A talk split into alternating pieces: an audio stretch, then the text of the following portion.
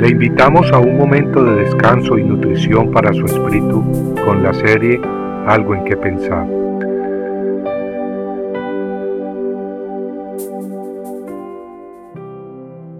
Cuando Aarón vio esto, edificó un altar delante del becerro, y Aarón hizo una proclama diciendo, Mañana será fiesta para Jehová. Éxodo 32:5 Moisés había subido al monte Sinaí de acuerdo al llamado de Jehová.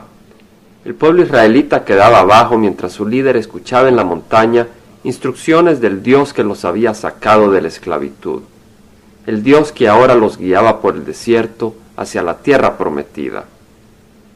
Mientras Moisés estaba en la montaña, el pueblo israelita quedó abajo, bajo la autoridad de su hermano Aarón. Pero los días fueron pasando y el pueblo israelita se impacientó olvidándose de las instrucciones que recién habían recibido de Dios, se acercaron a Aarón diciéndole, Haznos un Dios que vaya delante de nosotros. En cuanto a este Moisés, el varón que nos sacó de la tierra de Egipto, no sabemos qué le haya acontecido. Aarón le pidió entonces al pueblo que le diera los pendientes de oro que llevaban en las orejas, los cuales fundió dándole la forma de un toro. El pueblo israelita entonces exclamó que ese becerro de oro era el Dios que los había sacado de Egipto. En Éxodo 32, versículos 5 al 6 leemos que, cuando Aarón vio esto, edificó un altar delante del becerro, y Aarón hizo una proclama diciendo, Mañana será fiesta para Jehová. Y al día siguiente se levantaron temprano y ofrecieron holocaustos y trajeron ofrendas de paz, y el pueblo se sentó a comer y a beber, y se levantó a regocijarse. Aarón y el pueblo israelita habían sido testigos de los grandes milagros que Dios había hecho en su favor, y ahora, solo porque Moisés se había tomado más tiempo del que ellos esperaban, se desesperaron y decidieron adorar un Dios hecho con sus propias manos, un becerro. Y por supuesto que el becerro no los podía guiar. Seguir a su nuevo Dios, un ídolo que no hablaba ni se movía, equivalía a seguir sus propias imaginaciones y caprichos.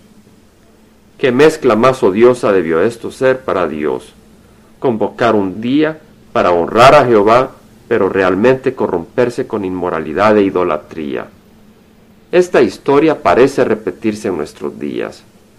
De hecho, es algo muy común en Navidad, Semana Santa y otras ocasiones religiosas en que muchas reuniones se vuelven repulsivas a Dios debido a la inmoralidad y a los excesos que en ellas reinan.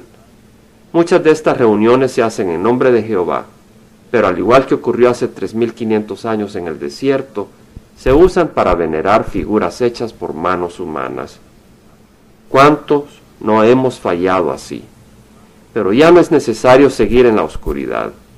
Dios ha enviado a su Hijo Jesús y nos ha dado su palabra. Cristo está cerca y aquellos que le buscan en espíritu y verdad le encuentran. Compartiendo algo que pensar, estuvo con ustedes Jaime Simán. Si usted desea bajar esta meditación, lo puede hacer visitando la página web del Verbo para Latinoamérica en www.elvela.com.